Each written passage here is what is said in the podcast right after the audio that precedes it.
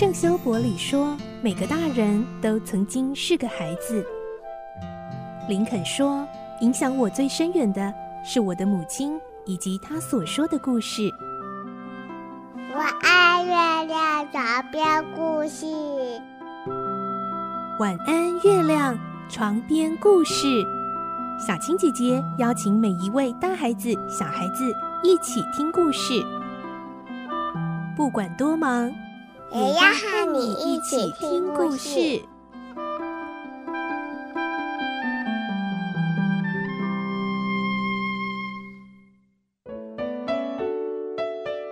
晚安，欢迎你和我们一起听故事。我是小青姐姐。今天在我们好书推荐的单元，要来介绍推荐的是一本非常可爱的绘本，而它的故事呢，可能会让你觉得有点熟悉，可是又完全不一样的感受哦。好，今天我们要推荐的呢是《更棒的骨头》，这是由小山丘所出版的绘本。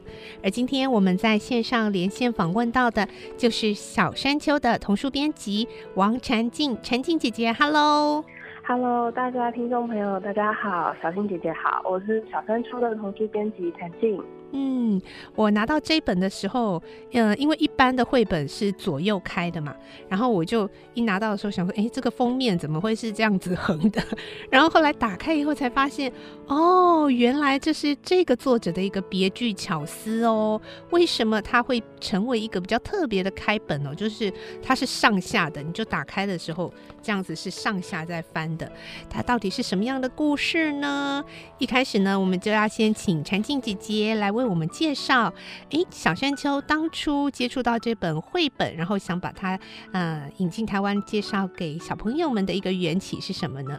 呃，其实，在小山丘二零二一年的时候，他们就已经出版过科瑞阿塔伯，就是这个作者的书。啊这个嗯、对，他的前一本书叫《翠翠掉下去了》。嗯，对，然后大家其实对于这一本书。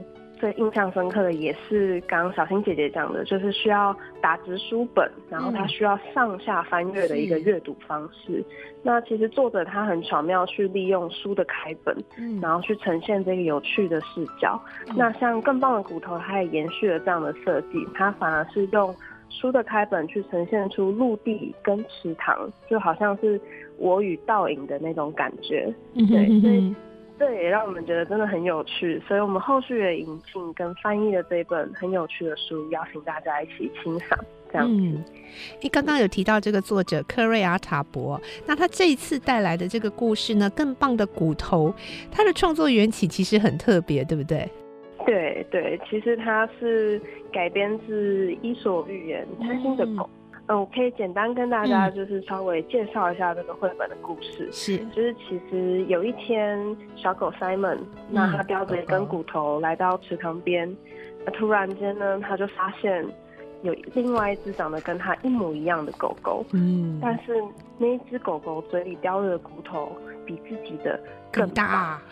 对对，他觉得那根骨头好棒哦。然后他用了各种方法，他想要跟那只狗交换。他觉得那一定是一根更棒的骨头。嗯，然后他用尽各种方法，他在书里面呈现了各式各样很可爱的，对，像是他可能，对他可能会大眼瞪小眼，他可能会追尾巴，嗯、然后他但是用的软硬兼施，用各种方法，他都没有办法换到那根更棒的骨头。骨 头对，那。其实大家就很期待说，那到底他要怎么样才可以成功交换呢？嗯，对，那那其实这个故事就是他跟《伊索寓言》里面的，我觉得虽然场景很相似，但是其实，呃，我觉得作者很巧妙的在帮 Simon 多设定了一个 part，他就是展现同理心的部分啊，是，对，对他他的同理心就是让。其实原作中想要去探，就是在讲关于贪心的这部分，嗯嗯，他直接把它翻转成就是获得，嗯哼哼，他反而去延伸了他那个结局的定义，是。对，所以其实这狗狗本都是失去了骨头或是肉，可是其实更棒的骨头里面的 Simon 却很开心，他很快乐，这就是这个作者的一个非常棒的巧思哎，我觉得。其实它是一个很可爱的绘本哦。那文字其实不是很多，然后每一页的场景其实就是环绕着狗狗、池塘，还有它自己的倒影哦，这样。可是你会觉得很值得万味耶，就是像刚刚禅静姐姐为我们提到的，其实，在原版的这个《伊索寓言》，它要讲的是一个贪心哦，就是你本来嘴里叼了那块肉，然后就那《伊索寓言》的狗狗是因为叫叫叫啊，那个肉就掉到池塘里就没了嘛，所以贪心呢，可能会让你反而就是更加倍的失去你原本有的。可是呢，刚刚陈静姐姐提到的这位作者哦，就是科瑞阿塔博，他却设定了一个不一样的翻转。然后呢，啊，刚刚啊，陈静也有提到，就是最后其实，诶，这个狗狗跟那个呃《伊索寓言》的狗狗一样，好他们他们后来嘴巴都是空空的离开池塘，可是心情却是不一样的耶，为什么呢？嗯好，那接下来要再请教陈静的，那您是这本绘本的责任编辑，那您自己在编辑这一个绘本的过程当中哦，有没有您自己呃比较特别的一些感动或收获呢？呃，其实这一本呢、啊，我真的很想要亲眼看看，就是孩子们在就是听见那个故事的反应。嗯、那我目前是有一些都是听到推荐人会给我给我们回馈，像是我们有一位推荐人狗语录，嗯、那他就跟我们说。他说，他六岁的女儿常常为了跟朋友抢玩具而吵架。嗯，他说，他说直接告诉他分享，真的超难懂的。嗯，可是他说，他念完就是 Simon 的故事给他之后，他女儿就告诉他说，嗯，我下次会试试看分享的。嗯，对对，其实我那时候听到的时候，我还蛮感动的。是，就是呃，其实我那时候当初看到第一本就是。第一次看到这本书的时候，我只觉得哎、欸，好可爱哦、喔！就是我会被天真可爱的 Simon，嗯，对我就是会被它吸引。嗯、但是其实来回看了好几次，就会觉得哎、欸，这本书其实很有哲理，就是其实他在表达出失去在一个心境的转变下，它就是成为了一种获得。嗯，就很像我们有时候可能。常常在失去的当下，可能也不一定懂它的哲理是什么，但是可能经过了一些时间啊，或是沉淀，就发现哦，那其实是一种成长。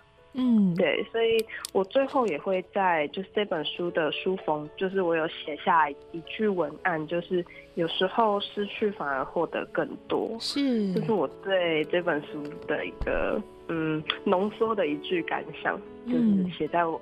封底这样子，有有有，是我们看到封底是沉到水里的那个骨头，然后还有冒泡泡，然后两只鱼跑来看这样子，然后就有这一句话：有时候失去反而会获得更多哦。那最后我们要请禅静来跟我们分享一下，像这样的书啊，呃，适合什么样年纪的小朋友？那您会建议如何亲子共读呢？嗯，那其实这本书的话，我觉得不论是在幼儿园或是在小学阶段都非常适合，就是不论是共读或是他自己阅读。对，那其实这一本，我觉得他在亲子共读的时候，其实像里面提到，光是 Simon 他在所说或是他所想跟他做的东西。都非常适合跟着小读者一起思考，嗯、像是譬如说里面有一个场景是 Simon 想要将骨头跟水中的那那个狗狗交换，嗯、那没想到水就水里的狗没有没有理他嘛，是。那 Simon 的时候他就认为说那是一只坏狗狗，嗯，那其实像光是第一句话，你就可以去和孩子讨论说，哎、欸。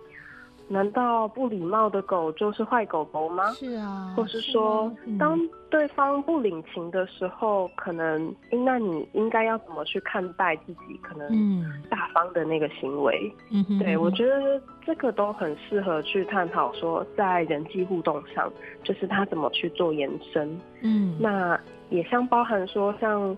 后面可能像有很多小朋友可能会有疑问说，哎，Simon 为什么要分享他的骨头呢？嗯，或是我们也反而也可以问他说，那如果是你，你会怎么做？嗯，对，甚至你还可以去设计，可能说，哎，你这只狗它可能有不一样的个性，然后还有一些状况剧，可能去去好像去演演一场剧，嗯、去了解说可能孩子跟同台间的相处模式，嗯，这样子。其实这本书可以做非常多的延伸，延伸嗯，对。好，那今天呢，我们一样是有赠书的部分哦，所以呢，我们要来进行赠书的这个通关密语的宣布喽。我们要请婵静姐姐带来我们今天的呃通关密语是。更棒的骨头是更棒的骨头，然后我们会有两个名额哦。那请你到我们的这个节目说明栏，我们会有脸书的活动贴文的连接，按下去，然后去回答通关密语“更棒的骨头”，就有机会获得今天推荐的好书——小山丘所出版的《更棒的骨头》绘本哦。谢谢陈静今天为我们带来的这本非常可爱而且非常有意义的这本绘本哦，谢谢，谢谢。好，那我们下次再请陈静姐姐为我们带来其他的好书喽，谢谢，拜拜。谢谢小新姐姐，拜拜，嗯，拜拜。小朋友要睡觉了，晚安。